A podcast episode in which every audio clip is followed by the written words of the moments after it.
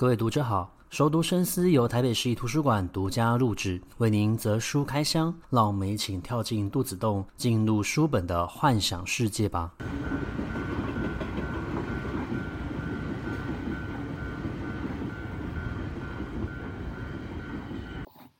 各位听众好，欢迎回到熟读深思。这集节目蛮特别的，我们离开了台北，我们目前人在丹麦哦，因为正在出差当中。那么阅读的这一本书呢，呃，也是属于北欧其中一个国家，叫做瑞典。他是瑞典的一位作者，可以称他为作者，也可以称他为心灵导师。他也是一位森林的森人哦。这本书的名字呢，就叫做《我可能错了：森林智者的最后一堂人生课》。那么它的作者呢，叫做比约恩·纳提科·林德布劳哦。那我想要介绍一下它的名字里面的这一个纳提科的。这个名字是怎么来的呢？其实这是他的一个僧名哦。那这个僧名呢，是他在泰国修行的时候所选择的一个词哦。这个僧名的意思呢，就叫做在智慧中成长的人哦。那么这一本书其实是呃纳迪科他把他自己出家的历程，他这一生的经历啊、分享写下来哦。但是其实在后半部蛮多的一个内容都是要靠着呃其他的作者还有编辑的一个帮忙。那我们这后面会介绍到为什么他需要这些人的协助，才有办法一起完成这一本书的内容哦。那纳迪科他的年轻时候，他念的是经济学，那么后来呢，他也顺利的成为了一位呃，在企业公司里面非常重要的一位财务长哦。但是在二十六岁的时候呢，他突然觉得听到了一个声音，这个声音就是呃，在这样下去，他的人生会快乐吗？他一直在思考，然后问自己这个问题，最后呢，他就提出了这个辞职的一个申请哦。那么在提出辞职的申请之后呢，他接触到了佛教，于是他就前往了泰国，然后去出家，去学习所谓的佛法。那后来就加入了森林。僧派的这一个行列哦，那森林僧派他们这个行列有一个蛮特殊的，就是他们呃除了冥想行禅，然后修行佛法之外，他们是不能够接触到任何世俗之外的东西。那换言之，其实所谓的钱，金钱也是所谓的世俗之外的一个事物。那我们知道，呃，在这个现行的一个社会，资本主义的一个社会哦，金钱呢是非常重要的一个交流的货币。那这个流通的货币可以让我们解决生活上蛮多的问题，你也透过这个东西去进行交换，但是它也在我们的生活之中造成蛮大的一个问题哦，人们的一个欲望要如何去控制哦？但适度的一个金钱还是可以去解决生活上面的一些困难。但问题是，对于纳提科他们这一派来说呢，他们在修行的时候是不能够接触到金钱的，所以他有举到一个例子哦，他说有一次他们必须要坐船去办一件事情，但坐船需要买船票，船票就需要用到钱。但是他们又不能够接触到钱，也不能够谈起钱，于是呢，他们只好站在那一个码头，然后等待，等待着机会哦。那有一这时候呢，就终于有一个人来问他们，他们在这个地方做什么？那么了解到他们是属于呃森林僧人之后呢，他立刻意识到他们没有办法接触到钱哦。那他又想到为什么这两个僧人会站在这个地方，于是他就开口问他们，呃，是不是需要买船票才行哦？于是他们的这个需求就被完成了。那你可以看得出来，其实他们修行的过程是非常严格的，自有一套的一个规则哦。那么这样子的一个历程，其实慢慢的，如果你亲身经历过，你会发现到，不论生活环境再严苛哦，只要你你习惯它之后呢，它其实也不会对你造成太大的一个困难或难题哦。但是，呃，就在纳提科开始觉得自己的生活呢，已经可以，呃，以这样子的一个佛法终其一生的时候呢，他的身体生病了，他患了一种非常罕见的血小板会遭受到破坏的一个疾病哦，而导致他的身体没有办法凝血完成了。那么，在经历过呃两次这样的危险之后呢，他又觉得自己听见了一个声音，这个声音就是叫自己要还俗。因为在那样的环境之下呢，他没有办法确保自己有下一次的一个幸运了。于是呢，在呃种种原因情况之下呢，他就还俗了。但还俗的历程其实并没有这么的呃顺利哦，毕竟他脱离了这样子的一个文明生活，其实算蛮长的一段时间了。你重新必须要回到现代的一个社会去生活的时候，你会发现到整个社会的脚步是非常快的，进展非常的。大，会有很大的一个改变，你必须要重新去适应它。那也因此，他就其实有得了一段时间的一个忧郁症哦。他在与自己的一个呃落差，然后负面情绪呢，去慢慢的做一个呃调和，然后跟适应，才终于慢慢的走出来。那也了解到自己在这个现代社会可以教导大家什么，分享哪一些经验，然后让自己可以慢慢的呃回归到整个社会的一个步调。那也他也后来遇到了他的呃终身伴侣伊丽莎白哦。但我们的人生其实就是说转弯就转弯，会有非常多的意外发生嘛。那这个意外呢，就是啊又遇到了一次呃蛮大的一个病症，他发现到自己的肌肉正在颤动，会抽痛哦。那后来呢，他就进行了蛮多的一个调查，才发现到自己患了所谓的渐冻症。那渐冻症的患者，他们其实大概发从发现到死亡，大概就是一年到五年的一个时间呢。那渐冻症最大的一个问题是在于，你会慢慢的失去对于你肌肉的一个控制，然后你的肌肉量也会慢慢的掉，所以呢，你的生活会开始产生很大的一个不方便了。那我记得以前我们分享过一部小说，这个小说当然不是渐冻症了，那这个小说是日本的女作家小川洋子所写的。那这这本书呢叫《秘密结晶》哦。那我记得我们在介绍这本书的时候有讲到，在《秘密结晶》这个小说里面的设定，就是你会突然之间忘记某一个东西，这个东西仿佛就好像不在这个世上存在了。然后所有跟这个东西有关的一切呢，都必须要拿出去焚毁哦。那例如说现在所消失的是声音，所有人的声音就全部都不见了。那其实对于渐冻症的患者来说，他们也是会，呃，在某一天你突然间就失去了，例如说控制你手指的能力。例如说，你失去了你手背的一个肌肉；例如，你走路突然之间就会开始踉跄，你没有那个力气可以让自己站起来，你会越来越需要他人的帮助跟协助哦。那最后，当然的，我们全身上下所有的呃要做的事情，包括呼吸也好、思考也好、眨眼也好、吃饭也好，你所有的部位其实全部都有肌肉，你所有身体的肌肉。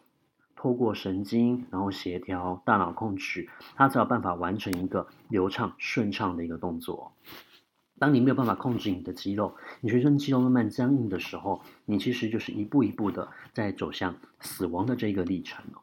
那所以其实从他发现了呃自己得到了渐冻症，然后再到他二零二二年去世的这段时间呢，他其实是非常努力的在生活。演讲，分享他的生活经验，同时他也同步的在完成这一部作品。那么，呃，以上呢，大概就是有关于纳提科他从呃年轻，然后到成为僧人还俗，以及他经历了呃两次的一个呃病症、病痛的一个发生，然后改变他的一个人生历程哦。那接下来呢，我想要分享一些我在看这本书的时候获得到的一些启发哦。这个启发，我们或许呃也可以说，我们其实就是站在纳提克的肩膀上，透过他的智慧，然后让自己可以有这个机会去成长跟反思，我们是否能够在当下改变我们的行为或者说是思考的一个模式哦。首先，我觉得蛮喜欢这本书的一个论点呢，是他。再讲到，他说你要常常去思考一件事情，就是从你的眼睛、从你的身体里面望出去的那一个人究竟是谁哦？那呃，听起来很像是一个恐怖片的一个剧情嘛。如果你今天看出去的那个人不是你自己的话，那到底是谁呢？难道他是在暗暗示大家都有所谓的人格分裂者吗？那当然不是。这个纳提科他在分享这个故事的一个缘由，他分享这个故事的缘由就是你是否活得像自己。你是否是呃以自己的思考逻辑方式在看待这一个世界，看待你所身处的这个环境，还是你把你自己套在别人的影子里面，你以别人的影子来当做自己的一个规范，然后过着其实是他人的一个生活呢？那你所以你必须要先找到属于你自己的真我，你才有办法真实的去面对外在的这一个世界啊。那这样子的一个情况，其实很常会发生。例如说，我们今天崇拜一个偶像的时候，我们就会希望活成偶像喜欢的模样。或者是，我们觉得某一个人非常的具有智慧，然后他常常讲出来的话都是真理哦。我们跟随着他一起修行，例如说一个呃宗教的一个领袖，或者说是一位呃在思考方面的一个心灵导师哦。你很不自觉的就会把自己套入到他的一个人生规范，或者是他所说的话里面，然后活成他认为应该人要活成的一个模样哦。我们当然会去嗯、参考他人的。智慧，然后让自己可以免掉犯错的一个机会。但这并不代表我们应该要以他人所说的话为完全唯一的一个观念。相对来说，我们其实常常要思考的一件事情就是：当你吸收到这样子观念的时候，你应该要先问自己这件事情是对的吗？保持一个质疑的态度，同时要确认这件事情是自己真心想要的、真心希望的。那这就关系到下面我们所要说的。他说：“不要相信你自己的每一个念头哦，因为呃，我们每一个人其实学习的历程之中，你会越学越多，你会开始累积非常丰富的经验与知识哦。那这个当然会有助于我们去做一些思考跟决断。可是其实同时，我们也会陷入偏执的这样子的一个情况，会认为自己永远就是对的。当你认为自己永远都是对的，然后。”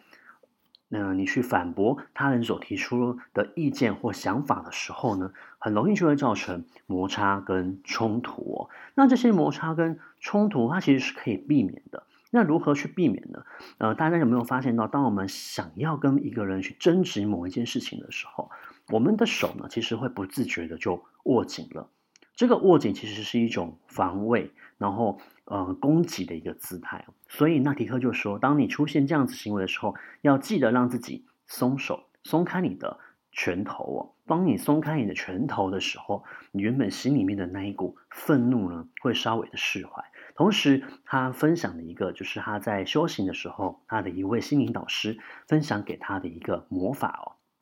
其实他们所修行的这一派呢，是不相信任何的神秘主义跟魔法的。可是当这个呃导师呢，他讲出这件事情的时候，他就非常的好奇，为什么他会触犯这个逆鳞啊？结果呢，这个导师给予他们的这个魔法呢，不算是魔法，而是一个通透的建议。他说，当你啊、感觉到自己快要生气了，然后快要与他人产生争执的时候呢，你认为自己是对的时候，请你告诉你自己一句话，而且要重复三次。这句话就是。我可能错了，我可能错了，我可能错了。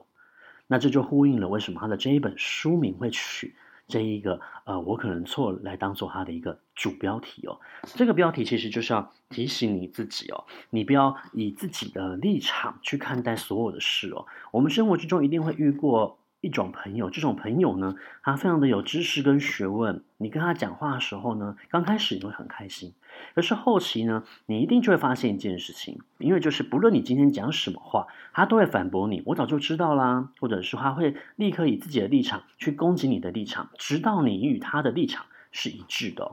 那我们想想，我们与这样子的人相处的时候，我们最后的心情如何？我们应该都是不开心的。其实没有一个人想要自己的想法是被反驳的，是被否定的。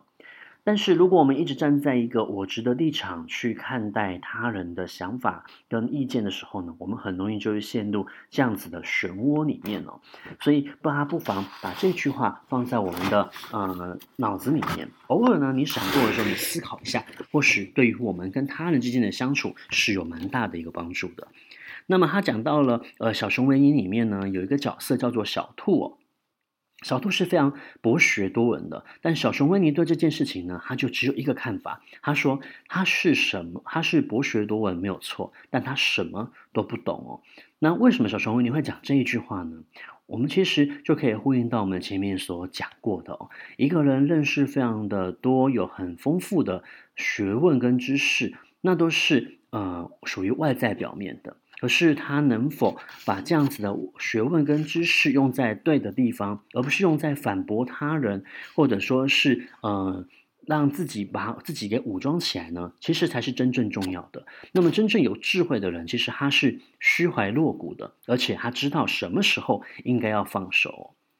那下一点的话呢，呃，我觉得算是一种行为上面的一个约束哦。大家想一下，我们其实，在台湾，我们通常都会看红绿灯过马路嘛。但有没有过这样子的经验？你去到了国外的时候呢，你突然觉得好像没有那个拘束跟束缚了，于是你看到没车的时候就会直接走过去。你觉得好像不用去遵守任何的交通规则，或者是有些时候那个巷子跟巷子之间的距离很短，你会看到很多人在还没有红灯的时候就已经直接过去了，他并没有等待那个红绿灯的一个指示。他觉得没有人看见，所以他做这样子的事情应该没有关系哦。那纳提克其实他在有一次的行禅的时候呢，路上一直有人要帮助他，因为对于当地的人而言，他们觉得帮助僧人可以为自己累积功德哦，然后呢就可以换得蛮多的一个回报的哦。那纳提克就一直在拒绝他们，其中就有一个人想要用机摩托车载他呢，就说又没有人看见，我只不过是载你走一百公尺而已，我想不会有任何人看见的，而且佛祖也不会介意的。那纳迪克就回答他，可是我知道啊。你其实你做任何的事情，不是因为别人知道，所以你才会特别约束自己不要去做，或是要去做。真正你要去做这件事情，应该是出发自于你自己内心的本意。所以你不论做任何的事情，就算没有人看见，你其实自己都看见了。所以呢，他就举了一个泰国的一个俗语啊，那叫做在佛背上贴金箔。那我们知道，呃，我们去贡献神明，我们去奉献所谓的一个金箔，我们就希望它贴在正面嘛，让人家看见我们对于这尊金佛呢贡献了自己的己力哦。可是，在佛背上贴金箔的这句话的意思，就代表你为善不欲人知，真正做这件事情，你并不一定一定要让人家知道，因为其实只有你自己知道了，那是最重要的一件事情。你自己知道你为什么要做这件事情，才是你做这件事情真正的一个目的哦。那这其实这整本书呢，它讲到了蛮多有关于正念的一个呃观念跟看法哦。我蛮喜欢嗯、正念的这个字哦。他去解释的时候，他说其实人很多的非常的痛苦啊、绝望与悲伤，都是自愿以及自己找来的，也就是你自己造成这一切的。你其实可以选择放下，但是就像我们前面所讲过的，懂得越多的人，其实他越容易束缚住自己哦。那他提供了一个方法。让大家做参考，也就是你去好好的呼吸。这个呼吸就是你去观察你自己的呼吸，静下来呼吸。在呼吸的时候，你只做呼吸这一件事情哦，好好的为自己呼吸一次哦。那么，呃，人其实都会。遇到很多的悲伤啊、痛苦啊，例如说亲人的去世啊、死亡啊，或者是说，呃，你生活之中所遭受到的一些挫折跟恐惧啊。那么他说，当你遇到了这样的一个情况的时候呢，你要让你的注意力留在你的身体上，而不是留在你的心上哦。因为其实你会产生出像这样子的一个负面情绪，很大的情况是你的身体所产生的一个。反应，你要去了解你的身体为什么会出现这样子的一个反应，然后专注在上面，同时也要留意着一件事情，就是没有任何的事物它是可以很久永恒不变的哦。那么我们知道，最常我们所讲的，其实就是有生就会有死，没有一个人会永恒不死的。如果你去看呃《鬼灭之刃》这部漫画的话，你就会发现到这里面的。鬼，每一个鬼都有非常强烈的一个执念哦。其中呢，在里面的一个大魔王就是无惨，他最大的一个执念就是他想要永远的活下去哦。那例如说，呃，在十二鬼里，十二鬼月里面呢，呃，最强的那一位黑死魔呢，他其实最大的一个问题也是，他认为自己非常的强了，像这样子的强，今世绝对不会再有了，所以他想要永远的活下去。他认为没有一个人可以超越他了。其实，呃，我们的生命就是这样子。有盛就会有衰，有生就会有死，没有一件事情会永恒、永长不变的。所以放下这一些执念，你才有办法好好的活下去哦。同时，这些执念有些时候呢，你要了解到一件事情，就是你是因为有能力才会有责任哦。如果今天你没有那个能力的话，你其实也不会衍生出所谓的一个责任感嘛。但是有能力，并不一定要让别人一定要信服于你。举例来说，他从泰国离开了，去到了英国。他觉得英国那个地方的僧人呢，明明是森林僧派的，可是呢，他们却没有严格的遵守那一些规则。这个时候，他整个毛又竖起来了。他觉得应该就是要照这一些规则去做。他比任何人都了解这些规则，因为他是正统派出身的。那么，他的导师就适度的去提醒他：你要好好的学习放下，要记得自己所学到的那一刻，我可能错了。那么这一句话，我觉得就是他一辈子放在心上提醒自己的。在任何时候，只要你出现了这种所谓偏执、执念，或是觉得一定要怎样的情况的时候，要先提醒自己，我可能错了。那么最后他提供了一个很好的一个提议，他说，再聪明的人其实都需要休息，因为适度的休息才能够让我们保持着呃敏锐以及高效率哦。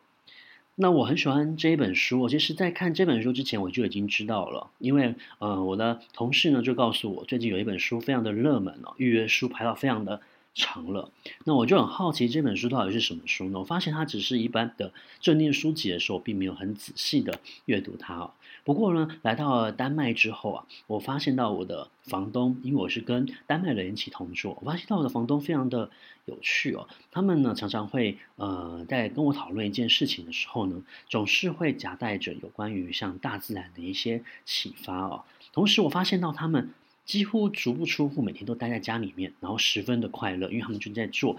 呃，自己喜欢的事情，自己喜欢的工作，然后可以跟他们的亲人呢相处在一起，才是他们最愉快的。那同时也在他们身上发现了乐于助人的这样子的一个习惯跟行为哦。就在这个时候，我突然觉得，哎，我好像可以来读读这一本书了。那这本书呢，我就是在丹麦读完，然后觉得应该要分享给大家的。那如果你喜欢我们今天节目内容的话，也欢迎分享给你喜欢阅读的朋友。那我最后呢，也要在这个节目的最后感谢我的丹麦房东 Tommy 还有 Elizabeth 他们对于我的一个帮忙以及给予我的启发哦。那我们在下一集的空中书房再见，拜拜。